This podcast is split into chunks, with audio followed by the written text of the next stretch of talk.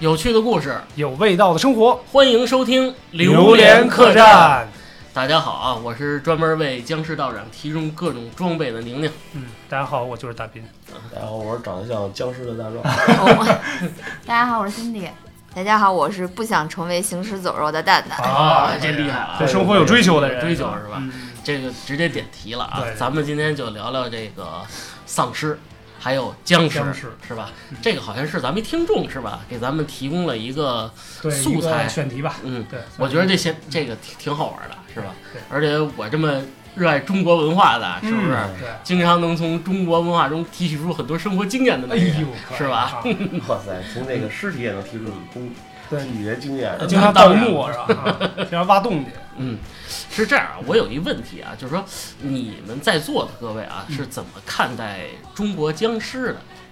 中国啊，嗯，嗯，就是穿着那种，嗯、就上朝的衣服，清清清朝服是吧？对，然后那个戴一个官帽，嗯，双手朝前举着，有大长指，那大长牙，啊蹦，嗯。双双脚蹦的那种。对，双脚蹦，嗯。膝盖不能弯曲，然后青面獠牙，指甲也特别长，对，对，又黑又长的指甲。嗯，脸刷白，是不是现代就没有了呀？感觉有啊，cosplay，对，而且其实我的印象里边，僵尸一般都是无脑的，嗯，就是他只是简单的去重复一个动作，但是比如说力大无穷这种的，就这样的刀枪不入，啊，对，刀枪不入，力大无穷，要不不介入我宁宁提供的装备，他们是完全不能挡下的。可以，可以啊，对嗯而且基本上都排一队是吧？团集集体出行的时候都排一队是吧？很有规矩。单奔的时候就已经很厉害了。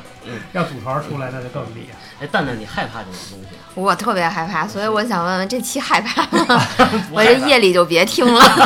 不害怕，聊着看啊。聊着看啊，反正我们是觉得这个玩意儿挺有意思的对的。，是个是个，其实追根溯源是个，还是在在中国文化里算是一支吧。独秀，而且比较奇葩的一个东西。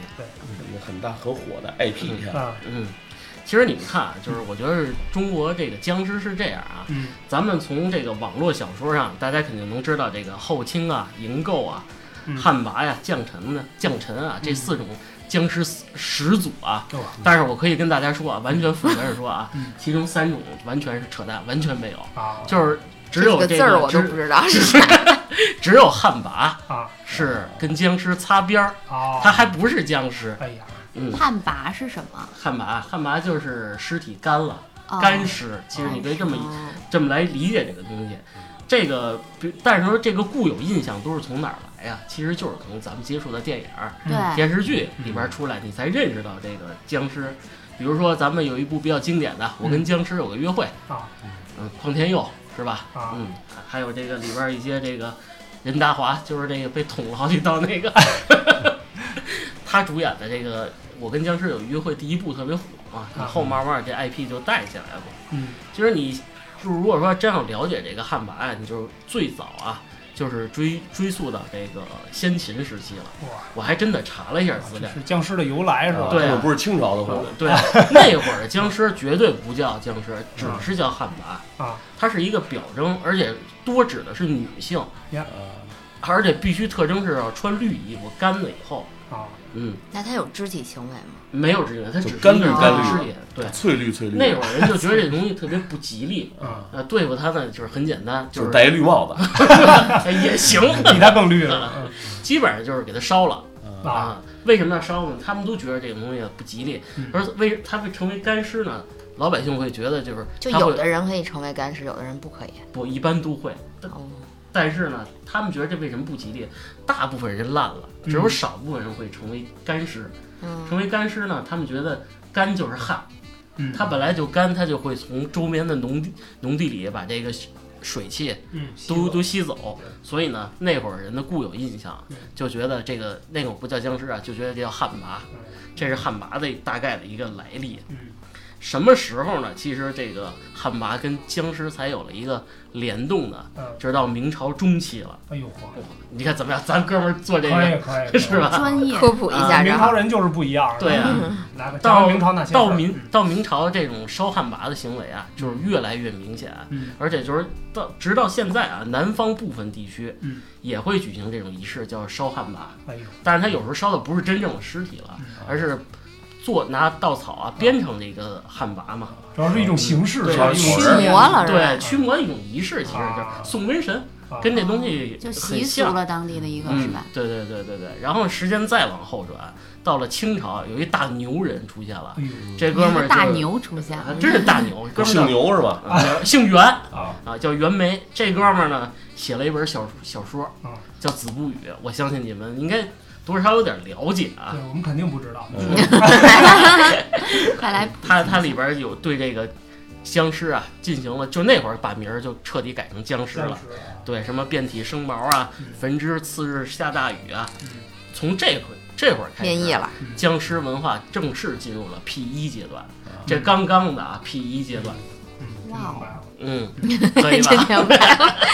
来继续 P 下一讲。牙牙老师小课堂哇，后边呢，这个为什么就是说这个传传送度会这么高？嗯这个东西总有一个发酵的过程嘛。你看啊，僵尸这个东西，首先一，它不会长地里，啊，那不是在地里种出来的它，不是植物，对啊，它也不是它也不是说天上就掉下来的，啊它就是在你们家村头的坟地里趴着，啊，是吧？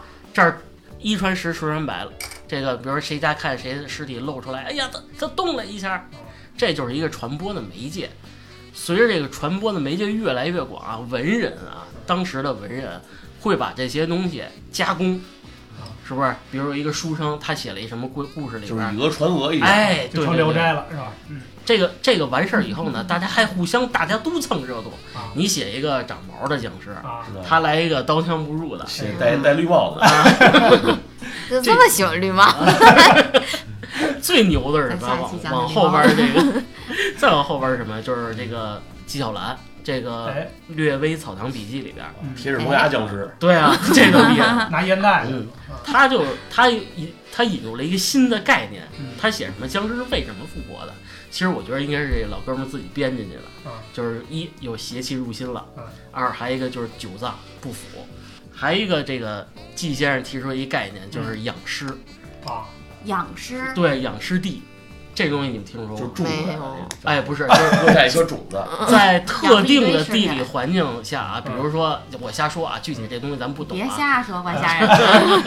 在我们家门口吧，就说啊，比如说在某某山山根底下背阴是不是？常年这个地方潮湿，土地外边有是巨人的事儿啊！啊，磨牙了，磨牙了，吓死我了。然后这个土，而且还是红土地，就是养分极高的一种土地嗯。这种情况下，就是这个地方就成了养尸地了。嗯，而且还没完，这哥们儿又来一 Plus 升级版把这养尸地跟道教，中国的道教结合在一起，啊，上清教、茅山这些东西都融合在一起了，这样的东西就越传越邪乎，越传越邪乎，顺一一路走下来就往咱们这个 P 二阶段开始发展了。哇，还没到 P 二，啊！是。随着这个真真的这个 P 二阶段是什么呀？嗯？纪晓岚更牛，把这个僵尸给分等级了。像这个紫紫姜，啊，这是最基础的僵尸是吧？紫色的僵尸，对，嗯，身体发紫，皮肤发紫，发紫。为啥呀因为太白了，可能是。具体看看《略微草堂笔记》。哎然后白姜、绿姜、毛姜、花飞僵，僵。除了这五种僵尸以外呢，还分了三种尸体，像油尸哎，啊、浮尸，哎然后最腻的尸，还有一个就是不化骨，其实就是白骨精了，啊就是简单来说就是白骨精。这晚上挺可怕不可怕？但是其中这个油尸、浮尸还有这不化骨呢，那会儿人啊，他们觉得它不是僵尸，只是一种骷髅。啊，油尸全是油吗？就是不是油腻，像我这样的，那你这得中年以后油呗。尸就是随着乐器而动的，就是月亮动，月亮出月来，亮不动，我不动对它。游哎飘飘的。油哦，是那个三点水的游是吗？不，嗯，对，游动游游动的哦，对，肯定。是三点嗯水的游。其实这会儿呢，大家呢就是更更习惯把这个阶段的僵尸嗯就称之为 P 三阶段了。啊，嗯，到了民国时期，这种小说又越来越多了。嗯，那其实都是鬼故事，对吧？其实对，更多的是鬼故事，谁家孩子不听话了，拿这东西吓僵尸之唬吓唬你。父不是这个林正英，应该是纪晓岚是吧？不是袁枚，啊，袁哥。他可能宣传的不到位，嗯，基本认识他。基本上僵尸的分类是这样，还有一个比较特殊的种类啊，叫做吼，啊，一种神兽。怎么写？嗯，一个犬油牌儿，一个孔子的孔。哦，真有文化。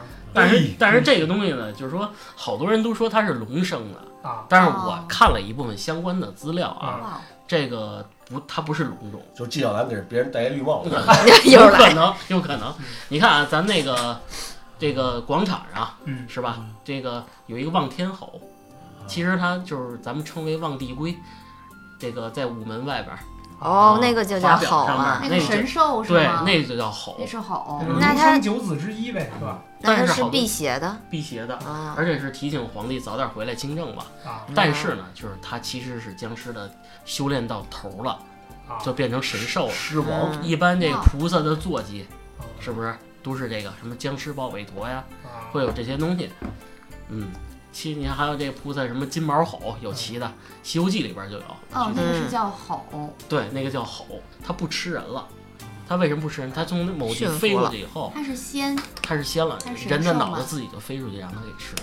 啊，还是吃啊？嗯对吃灵魂吗？他吃灵魂了，到到就是已经是到僵尸 Plus 加版了，基本上马上就到了这个八十年代了，这时间啊，也就是说，真的这个迎来了黄金的这个黄金了都。P 四阶段了，黄金时代僵尸阶段鼎。盛阶段，首先啊，我重中之重不得不提的就把你那是，个嘴都清楚了。因为我太激动了，是吧？这个林林正英大家都知道，嗯咱们从小啊都看他的片儿，嗯是吧？他的片儿给大家的刻板印象就是就是像辛迪刚才开篇说到的，嗯穿着清朝的这个衣服跳来跳去嗯，又硬又黑又直，嗯是吧？哎，好像 直男吗？贴个符是吧？哎，你呛死我！哎，你知道为什么会固有认为都是穿这个清朝衣服吗？是应该从清朝传出来的吗？不是，因为那会儿拍戏，清朝的戏服最便宜。啊，嗯，这我给你科普一下，啊这是是。原来是个巧合是啊吧？而且那个黄金的年代，就八十年代，就是好多人都拍这个僵尸片儿，嗯，大家都租这衣服，大家都租它就便宜。嗨，你这个剧场这个剧组用从成完了，本考虑。对啊我下个再租，大家价格好商量嘛。可以好像片子也都是清朝的那种，是吧？讲清朝的事儿啊，是吧？基本都是港片儿。嗯，然后这会儿那个香港这边啊，肯定是这个僵尸片最火的是八十年代，嗯，咱们这边最火的，我觉得不得不提的啊嗯，也是八十年代开始就真的提出这个有僵尸、江西赶尸这件事儿了。湘西湘湘西湘湘西，跟江西没有什么关系。啊，对不起对不起啊，我这文化程度不高不，你这嘴皮子不好使。这湘江不分了是吧？嗯，你们对这个湘西赶尸有什么看法呀？湘西赶尸，我觉得就是最早就是听我就是我了解僵尸的这个背景，就是嗯。湘西赶尸这块儿，然后衍生出来的这么一个僵尸这么一个物种吧。嗯，啊，他通过那个赶尸的那个方式方法，然后看起来就像一堆这个僵尸在这个山间蹦来蹦去，然后前面有一个人，或者这叫隐尸人吧，应该叫嗯。赶尸匠。啊，赶尸人对。对，然后这个就是带领着这帮僵尸咣嗯咣 咣咣，咣咣咣咣咣吹地。不插的这个蹦蹦 回家的那么一个意思。啊嗯。可以，对，就是那个我知道的啊，就是湘西那个呃赶尸这个事儿，其实是为了让一些客死他乡的人，嗯然后他们的尸体能回到家乡，然后入土对，落叶归根，入土为安。嗯。但是他们这里边其实行规还真的不少。哦，说那个赶尸匠是有要求的，啊对对对要多高，比如一米呃，说是一米六到一米七之间，我行，没有没有没有，这得男女啊，必须男吗？对应该是穿的。鞋垫儿都行。然后要长得丑一点，这 这这这这是你这这这这擅长，才可以就是成为这个赶尸匠。嗯，是是对着下吗？有没有发际线的要求啊？有可能。那哎，我觉得我快成功了，斌哥。清朝的那个发际线都挺厚的。对对对，金钱鼠尾巴。然后这赶尸匠要手摇摄魂铃，嗯是什么用草绳啊将尸体串起来，嗯，但是也有的是说是拿竹子吧，竹竿对吧？棍儿他为什么手是这种直不楞登的呢？嗯是因为用竹竿儿去穿着他的手，把所有的尸体嗯对搭在一起。其实说赶尸好像其实真的就好像就是给人穿起来，穿起来。当然民间的传说就很多了，对吧？对对，就是说有人说是那个把尸体先晒干，然后穿起来，一个人在中间儿，对对对，轻一点儿。然后大家能看到的一些，包括这个之前跟僵尸相关的电影也好、电视剧也好、影视剧吧，就是这些尸体的脚是不沾地的，嗯，就只是赶尸的那个人脚是沾地的。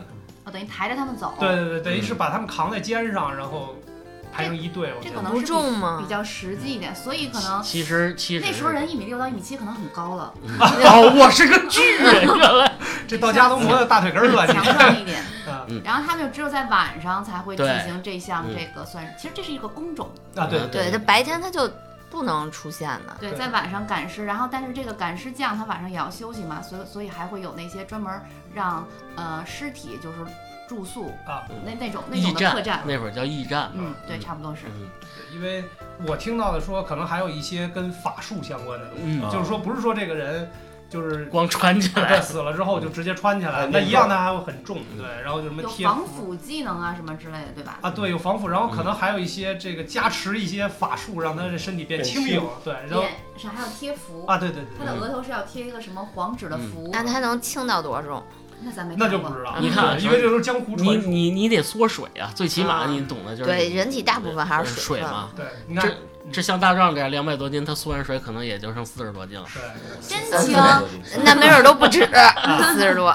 嗯我觉得蛋蛋提这挺好的，其实他们当地肯定会有这个当地的办法去赶尸，不是不可能真的背尸对，体，不是说这谁劲儿大谁背着走那种感觉，累死了。但是我看到另一种解释，就是说他是赶尸是说的比较神话了一点，嗯，呃，真实的说可能就是背尸，其实是有些人是在背尸，然后让让大家误以为是赶尸，他真的动起来了，其实是把尸体的躯干是，呃，只留头跟呃躯干，啊，就然后这样就轻了，对，啊。然后身体这个部分呢是用什么了草啊之类的就砍了，是先分尸，嗯，哎，然后哎，用那些草啊之类的给它做成一个，假的，对嗯，然后稻草人了？差不多吧。人赶回家之后，他们去给他装在棺材里，这个过程是不让家人看啊的，只有全都弄好了之后，才会让你家人可能草草的看一眼，然后再就入殓了。这个湘西赶尸其实就是咱们浅浅的说啊，嗯别的不说，你像这个“蜀道难，难于上青天”，大家都知道，嗯，十万大山的湘湘西呀，你想想，嗯你要是真的运尸拿牛马运，真的很不方便。还有个事儿就是说，呃，为什么是在湘西那一片儿？因为他们的那个基本上都是下坡。为什么这个尸体它可以动？是因为基本上都是下坡，小于多少度的下坡，啊，所以一拉它是比较好动的。顺坡走。嗯，然后真的如果碰到上坡或者怎么样的话，可能就要背时了。嗯，实际一点啊，实际点是这样。，对这么残忍的故事从从心底嘴里讲出来，那么甜美，那么可爱啊！那湘西赶赶尸这个事儿，我觉得大家可能都听说过，嗯但是具体到底是真实是什么样子，嗯，无从靠考证靠无从考证传闻了，这个东西具体大家要真这的走个已经超出了正常科学的的范围啊这个大家可以看看《走进科学》是怎么给大家解释的。其实就是接着我刚才话说回来啊，这个紧接着往后就是真正最后的这个最后辉煌的这一阵儿嗯辉 P 煌了都。P 四 P 五阶段啊 P 五了，就总共是 P 几啊？P 五贾老师，P 五阶段为什么说 P 最辉煌的落幕啊？嗯就是因为这个林正英老师的这个去世，去世，最后再带动了一把这个僵尸热。嗯从此以后，真的这个僵尸电影以及电视剧，很少再有很精精品的在出现没有能超越经典的作品。对呀、我自打长大以后都没看过这种片儿。而且林正英是怎么在这帮，因为他长得也不够帅，嗯他怎么在这些香港这些这么多明星之中，那么对脱颖而出的，不就是拍的这个电影吗？对，是是个特型化的，就是大家一提到这个人，肯定第一反应就是僵尸道长，对对吧？这个题材啊嗯，确实也是很经典，哎，大家都看过呃，有印象啊，而且他是不是还会有其中有很多偏喜剧的？啊，对，对是是，其实他没把这很东西搞笑的拍的特别特别的就它不是全程都恐怖片对，不是全程都那种特别恐怖的。当然有些镜头还是挺恐怖的。对对啊，但是它也有一些这个标配的东西，比如说像桃木剑、纸符，啊，糯米对，糯米这样他那个手法结的那个印，啊，嗯，就是一般人还摆不出那还有个个手法啊，啊他有两个手，就是几个手指头交叉，然后就那那那个然后你想火影忍者我还确实在家还模仿练过练过，啊然后小时候看那些特效，它肯定会有一些亮光，它顺着你那手跟白素指贞似的。对，有点像。嗯法术，嗯，是题外话，咱把僵尸制住啊！嗯我记得电视里演就是把他牙掰了，把他牙掰了之后，吸不了血了他就不能咬人了，嗯，嗯就是他这个僵尸就没有用了。嗯我就记得当时电影有一个镜头，那个他们按谁的牙长，谁就是僵尸的头儿。啊，那估计你是头儿。那我当不了僵尸。暴露了我没有牙大的这个缺陷，嗯就把那个最大那个僵尸的牙掰了之后，哎嗯，大家那些小僵尸就不服他了，啊要换新的僵尸的领导人了。嗯，其实他也是用了好多这种元素。其实那会儿的，我觉得最帅的就是这个林林正英老师的这个拿红绳的时候嗯，他怎么拽红绳，上面还有那个铜钱儿。我印象最深的是僵尸道长，嗯，对，因为我启蒙嘛，算是，看的那片儿，就是爱的不行了。那会儿钱小豪还挺帅的，嗯，嗯，现在也挺帅的。现在都叫豪叔了，都得。啊，对对对对，当然实呃这个实际年龄还是在那儿摆着的啊。嗯，钱小豪多大岁数啊？现在怎么着也得，反正比我大，爱咋咋地，就你还认真的准备听一下到底多大，看你怎么编呢？看，这事儿这谁问的问题？这 拉出去打五十板，反正我觉得就是这个 P 五辉煌阶段结束的最后一个，我可以提一点，有一个小尾巴就是一三年的时候上了一部电影，就是麦浚麦浚龙执导的一部电影，就叫这个僵尸，就叫僵尸，啊，嗯，最后一部了。最后一部了。从那以后，我觉得真的没有什么僵尸片儿可以看了。嗯，主演就是钱小豪、陈友，还有这个惠英红女士，啊惠英红，嗯，他们演的这个僵尸这，我倒也看过这个，哎，你看过？你你感觉怎么样？这部电影？呃，跟那个我觉得跟传统的那个还不太一样，它是对对，它是一个比较现代的，嗯也是一个那个就发生在老都市里对他老伴儿死了，然后想把他就是养成这种狮狮王王，啊然后最后被击杀了也。嗯。啊，这钱小豪这片子里，其实上来其实挺简单说啊，嗯钱小豪就是一比较落寞的演员了。嗯他到这房子大厦里，他就想自杀，他不想活了。他上吊的时候拍碰见女鬼了。哎呦，这片儿最有意思的，反正是就是把僵尸、女鬼嗯、什么血线、这个符，然后就都都融到一块儿了。那它是一个现代戏，跟现代戏嘛跟那不太一样。僵尸片儿嗯还是有有一些出入。嗯，对，其实我也看过一个啊，就是比较欢乐的，因为僵尸这种题材太厚重了，其实本身并不是我特别喜欢的那种，就是 你喜欢的片儿啊是不是动作场景很啊，不是简单？不是不是，别闹别闹，说正事儿的啊，啊聊正事儿的。那个我看过一个，就是因为为什么看呢？是因为是 Beyond 演的，啊，就是因为 Beyond 很少出演这种电影电视剧，这部是他们几个人联合主演的，一个叫呃《开心鬼放暑假啊，》，是那是黄百鸣？啊，对对对哦对，其实是喜那我可剧以看开心鬼系列都是对对对，开心鬼系列都是喜剧嘛，嗯。有黄百鸣这竟边然一部都没有看过。开心鬼系列是不是好多部？对。啊，对对。然后我主要我因为看这是因为是 Beyond 演的，嗯。对，其实当时也挺有意思，就是就是讲几个他们是大学生，在香港这边的，就是年轻人吧，嗯，然后后生仔哎调皮调皮，然后到一个山坡里去玩儿，结果捡回一袋捡回一套清代的盔甲。哦，当时他们捡的时候只是一套盔甲，然后晚上的时候那个僵尸其实是附在盔甲里边的，然后吸他们几个人的阳气。后来这几个人也变成坏人，怎么着？然后后来被这个开心鬼给拯救了，就是挺有意思的。还但是开心鬼拯救了。对，开心鬼是黄百鸣演的嘛？黄百他是个鬼是吗？对啊哦，没开心，对对所以是好鬼。对，就是喜剧色彩比较浓重的那种啊，所以我还比较喜欢。那是不是开心鬼系列都是黄百鸣的戏？对对对对对，黄百鸣是演这个好鬼的，对。有印象。我就是想，就是大斌，反正也刚才说了，是甭管盔甲还有这个僵尸啊，嗯我想问问你们在座的，你们觉得僵尸是什么？但是是对于你们来说，它是一种什么东西、什么概念？它是死人呐，嗯，就是死人是吗？对，死人又想活着，我觉得嗯执念是吧？有执念的，就是还不甘心死。嗯嗯，对。其实这个没有在在嗯思想。对在电影里边也通常被用到这个，就是说真正变成僵尸人，就是执念比较强的，就是有一个事儿，基本上这个故事的开始或者就是整个主线上都会，他生前有一个事儿，他要不然是冤死，要不然怎么样那种啊但是我觉得跟你们不太一样啊快说说，啊，我觉得僵尸，我跟你们的这个观念还不太一样。嗯我觉得僵尸啊，可能不是这种这种执念或者什么，我觉得它可能是人为产生的，它可能不是这个自然形成的，可能是背后有一个更加邪恶的幕后黑手啊坏人啊，然后用了一种邪恶的法术制造这些僵尸，嗯然后让这些僵尸当他的这个炮灰啊、工具傀儡、人儿啊什么的，工具人，嗯对对帮他去杀人，对，其实有道理。嗯我就回到我刚才说的这部僵尸电影里边啊，嗯怎么说呢？这个我觉得首先啊是这个怨气不散，是是一；二还一个就是心中真的是有一执念。你看影片当中这个梅姨的老公最后去世了，其实他很是哪部电影的？就僵尸就叫僵尸，啊，僵尸那一部。他是他没有别的渴望，他只是希望他的老头儿活活下来，在他身在他边，身边嗯，他想用他的方法把把他复活了，延续他的延续生命他的生命。不管你干什么，只要你在我身边，僵尸的形态。其实接着活着。其实我看到最后，其实我都有点落泪了，是吧？这其实是个爱情故事。凄美的爱情，人鬼凄美的情未了。很多电影儿就是就是僵尸啊或者什么的，它里面都会有一些爱情啊、亲情啊，都都会交叉着会有吧。友情啊，绿帽子呀，老有绿帽子。贯穿全文家人儿。先给你戴一顶绿的，来让你戴回来。反正你看吧，真的这个生死善恶，其实都是一念之间。给你个绿帽子，谢谢。因此，因 此，真的最后真的嗯形成了一种不可名状的执念吧。嗯僵尸就产生了，僵尸就开始伤人了，然后呢，一错再错，嗯我是这么认为的。错上去。但是最后结局应该僵尸都死掉了，一般都是这样，电影里啊都是说一个剑把他大泥杀死了。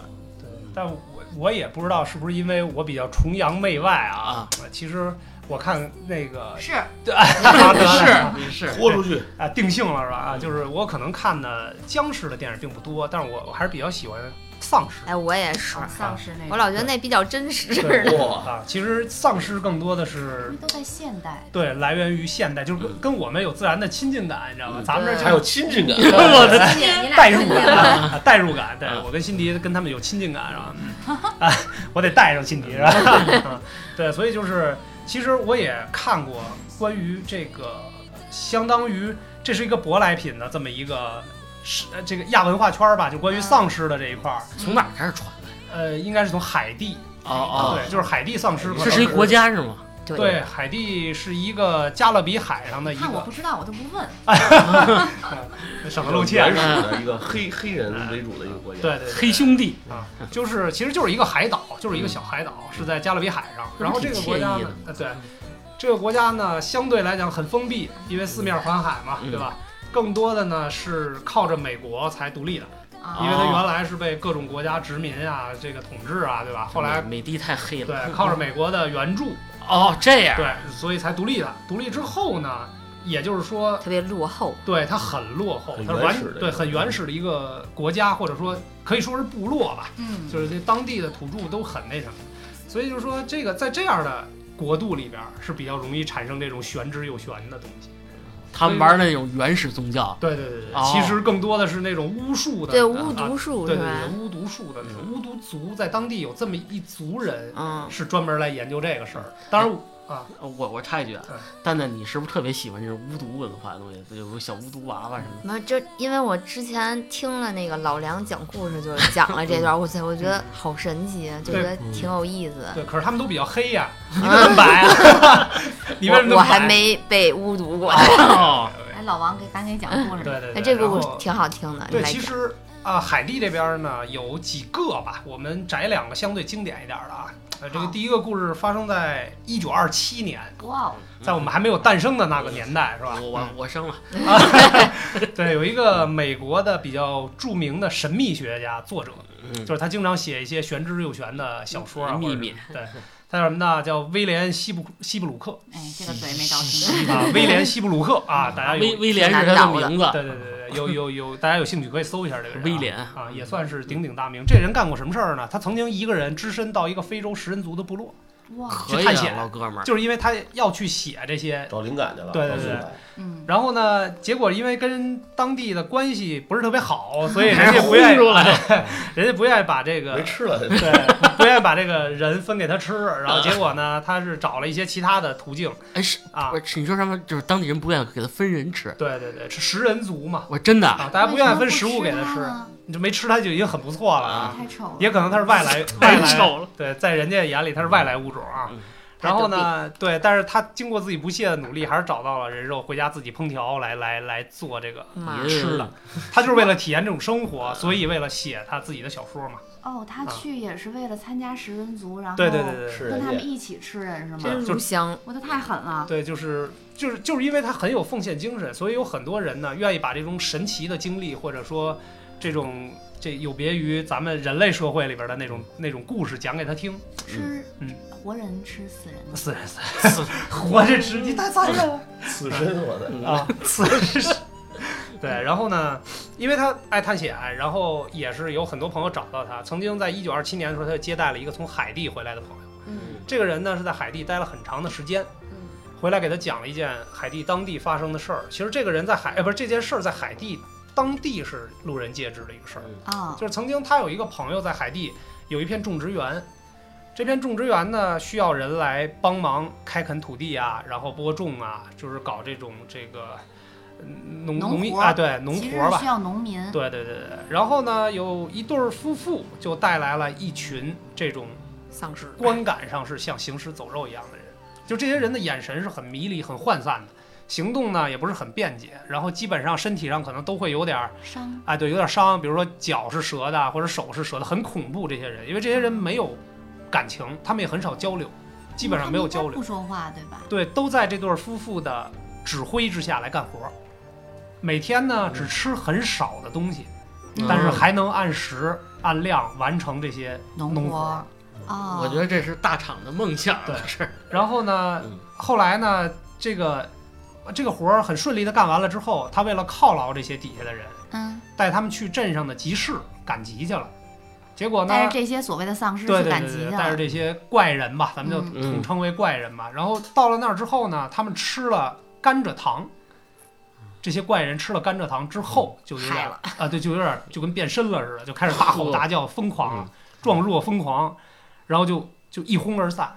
跑了跑了。然后最后呢，追踪的消息就是说，这些人是各自跑回各自的家了。家了。嗯，哦，他们吃了糖之后，可能稍微恢复点意识了，就跑掉了。对，反正就是这样的一个故事。这个嗯故事呢，还是比较这一对夫妇是坏人呀，那能用各用什么妖术啊，可能可能就像蛋蛋刚才说的哎，对下蛊了之类的，那。些巫术的人嗯控制的这些人嗯来做这些这个这个常人不愿意做的活儿吧，累的体力活儿。让他们当奴隶是吧？对对对对，嗯其实我我的感觉啊，让我想起了某企业家，啊，然后呢，回来之后就拍了世界上第一部跟丧尸相关的电影。我问一句啊，那给他讲这个故事是从海地呃从海地来的这个人嗯是什么人？他是当地人，还是说他是这其中的一个丧尸？不是，他在当地待了很长时间，他就想研究他这个他。亲眼见到了，对他？亲眼见到这对夫妇来指挥这些丧尸干活。嚯，哦，然后这部第一部第一部丧尸的电影就叫《白丧尸》。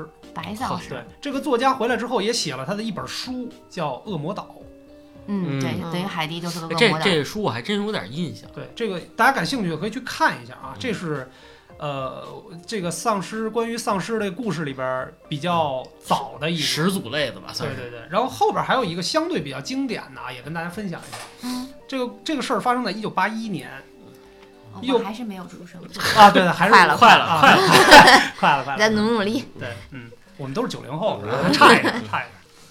呃，一九八一年呢，大家突然发现了一个死而复生的人，又重新出现在就大家认为他死了，对，呃，不是大家认为他死他已经他死了已经死他有医学证明，对，已经一九死亡一九六二年的四月三十号，一九六二年。在海地的莱斯特村，嗯，啊，莱斯特村但有一个人呢 叫纳西斯，这个纳西斯呢是因为高烧不断，然后又吐血，吐血之后呢医治无效，在医院死亡了。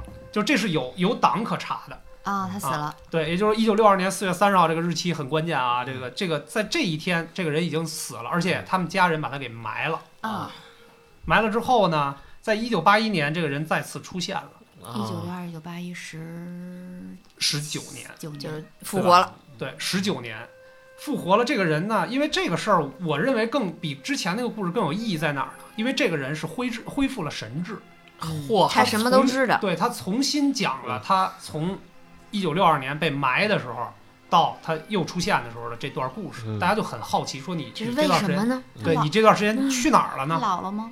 应该是没有没怎么变化。变化。对，嗯因为那会儿其实他身体可能处于一个死亡的状态了。嗯他说的意思就是说，被当地的巫族的人，嗯把他从这个埋尸的地方，对，从坟墓里挖出来挖出来了。嗯挖出来之后呢，给他用那种类似于毒素、神经毒素的药，给他打针呀、或者什么样嗯控制起来了。啊，然后这十九年里边呢，他一直是在干活儿，一直是在干，哦就刚才咱们说的挖干农地啊活啊，或者什么这样的活儿。但是他是被圈在一个比较偏僻的地方来干这样的活儿，那他是一个他还是好多个他？应该是好多个人，不止他一个人。他在讲述这故事的过程当中，其实有很多的跟他一样的对，是在只是他还没有死。对被圈在这个巫族的这个地盘上来干活儿。他有意识，他一直在干活，对他都记住了。但是他为什么？没有死，其实他是一个活人，对他其实是没有死麻痹了。他没有死透，然后就被埋了。其实是，被埋了之后，就是还是那句话，如果当时有火化这个技术的话，可能就不会有后边的故事。对对对。嗯然后呢，他他对所有人问的这些问题都对答如流，他非常清晰的记得这十九年他每天都在干什么干什么，但是他控制不了自己的身体，他是被巫族的人控制。他之所以一九八一年能重新回来，嗯是因为控制人的控制他的这个解放了吧这地儿。死了。哦，哦，那所有人可能就都解放了。所以这个故事呢，就更加让人信服了，哦因为确实是有这个证明他复活了，对对对，有有这些证明，有他说的话，而且他能够跟正常人一样的交流，就这样的两个故事，其实是美国丧尸文化的一个原原型。对，嗯。也就是说，美国丧尸其实发源地是在海底。嗯，嗯，也是，其实算是是舶来品，对对，但是我特别敬佩，我为什么说愿意看美国这种的呢？因为我们我比较敬佩这些编剧的想象能力。嗯，就是只是依托在一两个故事里边，就能建立一个非常完善的，庞大的价值观。一系统，对对对嗯。就是这些东西通过他的想象，你看，其实丧尸也有一些咱们通常能够这个认知的嗯。外观，就通过我们看电影儿，或者说这种这个这个影视作品吧，就这么说，嗯它可能也有几个，比如说丧尸有的是无脑的，嗯。嗯，就是有的是呃晃晃悠悠的只知道吃人咬对，人。它指的它它的它的功能就是咬人吓唬人，对吧？然后传染。啊对 对传染。然后还有呢，它也有有脑有感情的，嗯。就是他也谈恋爱啊。对，在有有。他对啊，在他的丧尸整个的这个大的价值观底下是有很多的变种的，而且更接近于现代人的生活，嗯。嗯，所以就我觉得更容易，我我更容易接受吧。嗯，对。嗯，而且甚至还有一些他们呃有感情，甚至会说话，嗯，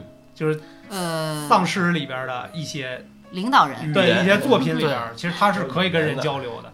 他的这种变量，其实像大兵刚才说的，就是脑洞就是越开越大，导致僵尸片的种类，呃，丧尸片的种类也越越来来越越多。嗯。我觉得像蛋蛋喜欢那种类型，肯定是不是除了恐怖，就是还得加点温情跟爱情的。嗯，反正我之前看了一个什么僵尸世界大战啊，不丧尸，哎，是叫僵僵尸僵尸世界大战，嗯所以我觉得看着还挺带劲的。但其实里面是丧尸的故事是吧？嗯这名字叫僵尸。对，简单来说，国外这丧尸就就是乌泱乌泱多的不行了。对，把全世界的人都 都围起来了感染了。我看到的就是丧尸的电影啊什么的，呃，基本上都是。是因为生化武器吧，好多嗯。都是因为生化武器，然后有病毒有一些二了吧唧的人老其实是为了想统一世界，是为了是有坏人研究嗯。生化武器，可能是为了要要要要大战，嗯要害人，嗯然后就不小心就误入到什么地方之后，嗯。就开始传染源就开始起来了。控制不住了控。制不住了。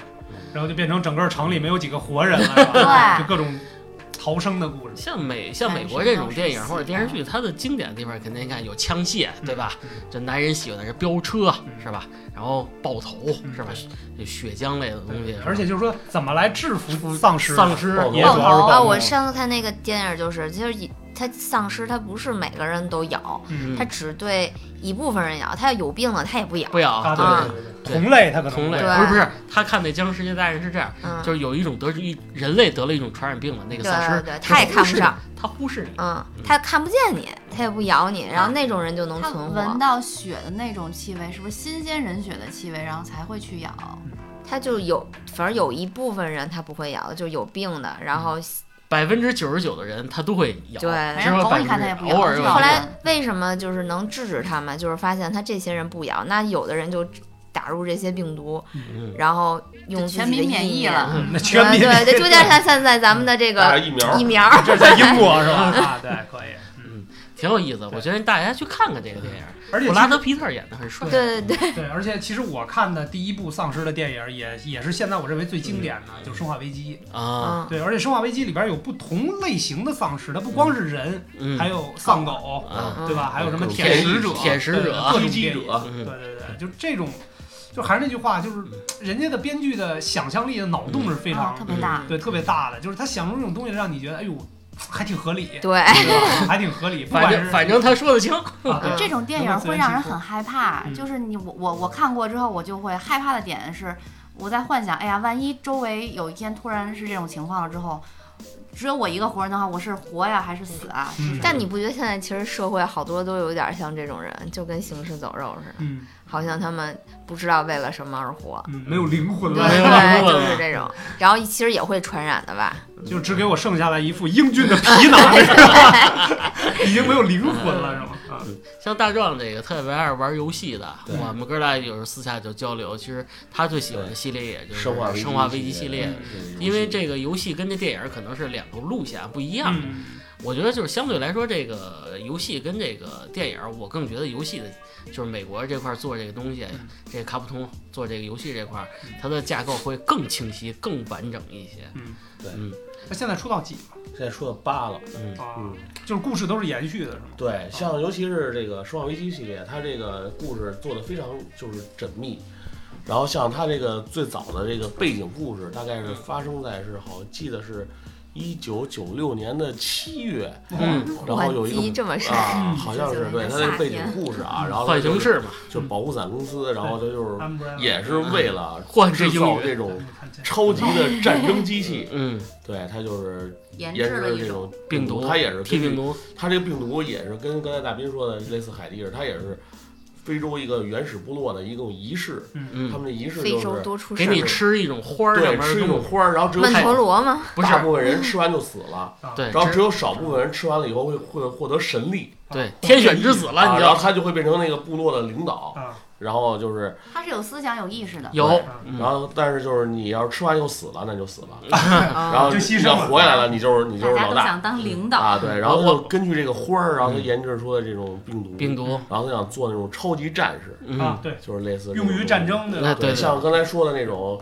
这《生化危机》里这丧尸分好几类，像那种追击者呀、什么的那种，他们就是其中的一种用这种病毒制造出来的超级战士。嗯，穿着军大衣，嗯，嗯对。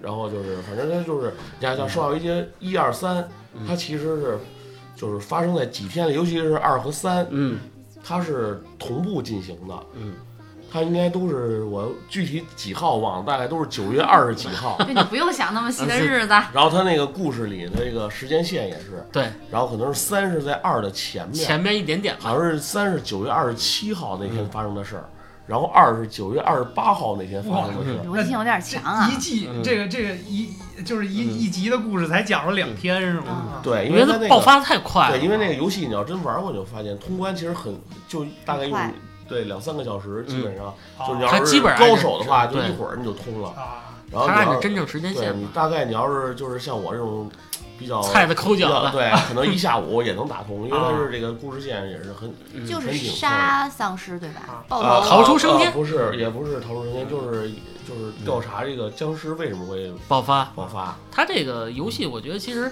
呃，游戏性单说啊，觉得最好最有意思的就是在这个游戏里。游游戏里边儿设置好多那个文档，对，它会你从这得到第一份文档开始，你会慢慢的对这个故事还有这个整个世界有一个谜团故事的这个还是很有意思，就是它的线索设置的很巧妙，很巧妙，啊慢慢的会你可以把这个会把这个通过这个游戏嗯，然后一些解谜啊，你大概可以了解到这个整个一个故故事的一个背景那最后要破案吗？啊。对，最后结局你通关的话是破案了吗？就是你首先要是逃出这个故升天，事首先还没有结束，现在嗯还在还延延续呢？续呢。啊在延续。对对对，像没事儿的话，就大家可以上网看看这个什么攻略啊什么的，还是挺有意思的，因为有高手在玩吧，哎，是吧？这个还是很有意思。现在是八是吧？对，我看我也我基本上把攻略已经看了，还挺好玩的。嗯，有兴趣的大家可以去网上去看一看。嗯，这种什么生化系列的东西，其实就是，呃，这算执念吗？就是为了统治世界之类的，最后造成无法控制的局面对，就是有幕后黑手的那对，种。可能更多是人为的，是吧更多的人。但我这点上我倒赞同大壮刚才说的那个，就是可能更多的是这种东西是人造出来的。武器，对对对，它本来是一生化武器，为了培养这个无敌的战士。就比如说我在战场上，我的胳膊腿受伤了，我还可以去作战，继就那种。续作战，而且这些人是只听命令，不会有任何的畏惧心理。对对，就类似这样的这么一个。其实就是为了一己私利，然后对啊最后控制不了，然后害了全世界的人。对，就是那《生化危机三》里边那个追击者，那个那就是嗯穿个军大衣刀枪嗯不入 拿火箭筒轰的都轰不死那种，你觉得是吧？如果就是世界上一个部队里全是这样的战士，你说你怎么弄？好恐怖好啊 多强啊！对嗯，这我觉得这《生化危机》这个游戏也是大部分咱们国内的一些人接触丧尸最早。最早的，嗯，对，因为那个游戏很早嘛，九几年就嗯就开始有。对。然后那会儿可能就是影视作品可能还不是那么多，嗯对，或者也就是传到国内的也不是那么多。嗯然后大部分都是通过这游戏大家嗯开始对这个对这个题材有认知的。对嗯，哎，咱们说起游戏了啊，有一个游戏大家肯定都玩过，嗯《植物 大战僵尸哎，对，《植物大战僵尸好 Q 啊，那个里面是僵尸还是丧尸啊？那个是啊，我也觉得应该算丧尸。那个算西方游戏吧？对 西方游戏。对，没错。就滴了噔噔的，有的没胳膊，有的没腿儿，啊，对，还有一脑袋上。装一桶的，还有还有一大波僵尸。我记得后来好像好像视频里老有学那个 特别而且而且他不是一直在喊 brain brain 吃大脑的那啊个，蛋蛋，你什么时候开始玩这游戏的？就是刚出的时候，对刚出是什么时候啊？都忘了，特爱玩，我觉得特 特逗特 Q 那个啊对版。但是自己要被吃掉的时候也很害怕。哎呀呀呀，他过来了，过来了，嗯也挺激动的。然后他老嘣嘣一下，嗯，那里很多音效到最后也很经典，对对吧？对那个噔噔噔噔噔噔，对对对，噔噔，还是挺好玩的。BGM，、有一天我实在没事儿干，我就是有一玩玩一天。哎呦，有无限模式，对，可以一直打呀。通关，嗯，那通不了关，通不了无限。无限模式就是看你能坚持多久。嗯，行了，那咱们扯会儿闲篇儿是吧？我觉得行。我有一脑洞，我给你开开吧，真的，哎，就就真的就。丧尸病毒爆发了，嗯，就剩咱五个了，怎么整？嗯，你咬不咬我吧？就比如说哪儿都是。你现在你们家住哪儿？大概西西城城吗？是吧？你跟辛迪家离得不算太远是吧？别找我啊！啊，然后你得啊 你得最起码设法先联系他。那我肯定得找你。哎，我我说个电影啊，嗯我就突然说这个话题，我想起来就是，呃，九九八年吧，嗯陈小春拍了一个《生化丧尸》，嗯呃，陈小春，呃，李灿森、啊。汤莹莹，哎呦，那里面就是也是生化生化武器闹的，嗯。然后是在一个商场里爆发了这个嗯，有人误喝了这个饮料嘛，然后就爆发这个丧尸这个嘛，嗯。然后里面就牵扯到爱情，嗯然后亲情，嗯，然后还有一些什么自私的人之类的。啊。最后结局不太好，是那个其实汤莹莹和陈小春是跑出来了，嗯。他们就是所有的朋友都死掉之后，他们是跑出来了。嗯，但是他们在呃那时候陈小春看到一个新闻说那个呃这个。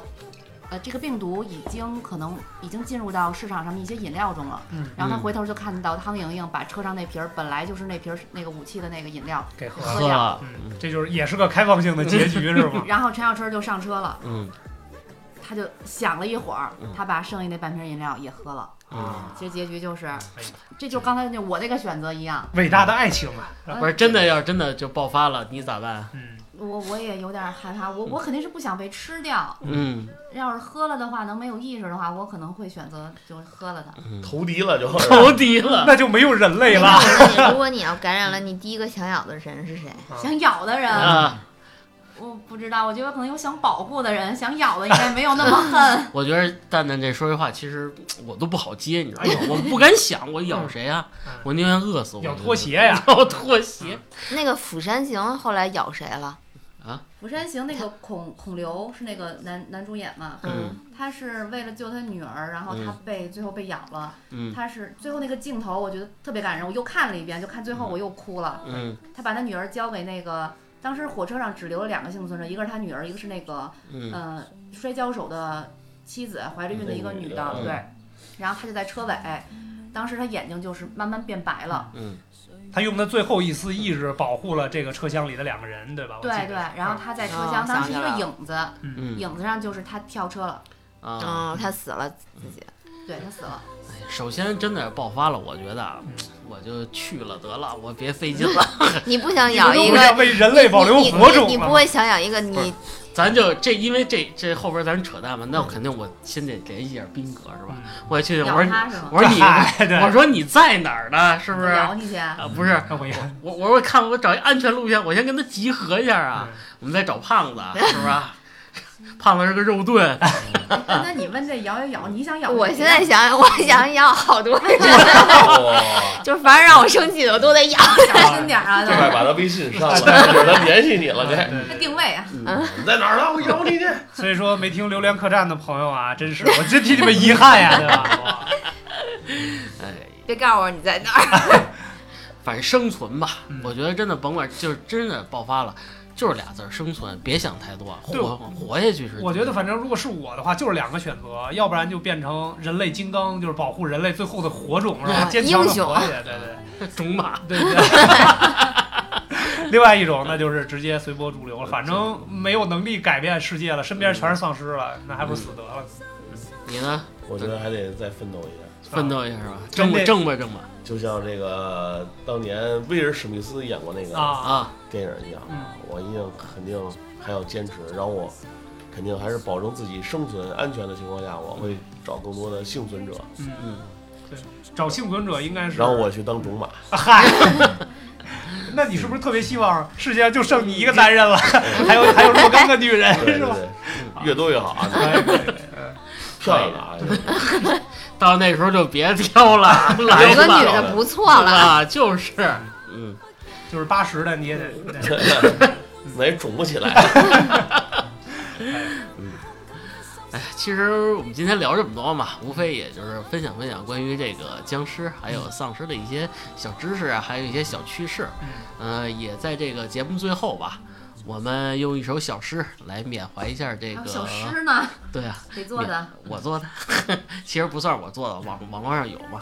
我们也缅怀一下这个逝去的这个林正英先生，嗯是吧？也是纪念一下这个僵尸文化的先驱者吧。嗯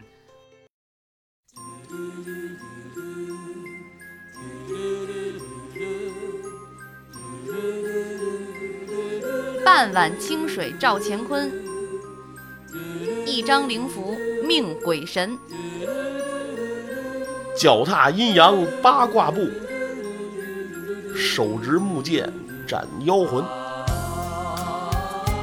手举浊酒过头顶，黯然洒泪敬故人。红绳糯米今犹在，不见当年林道人。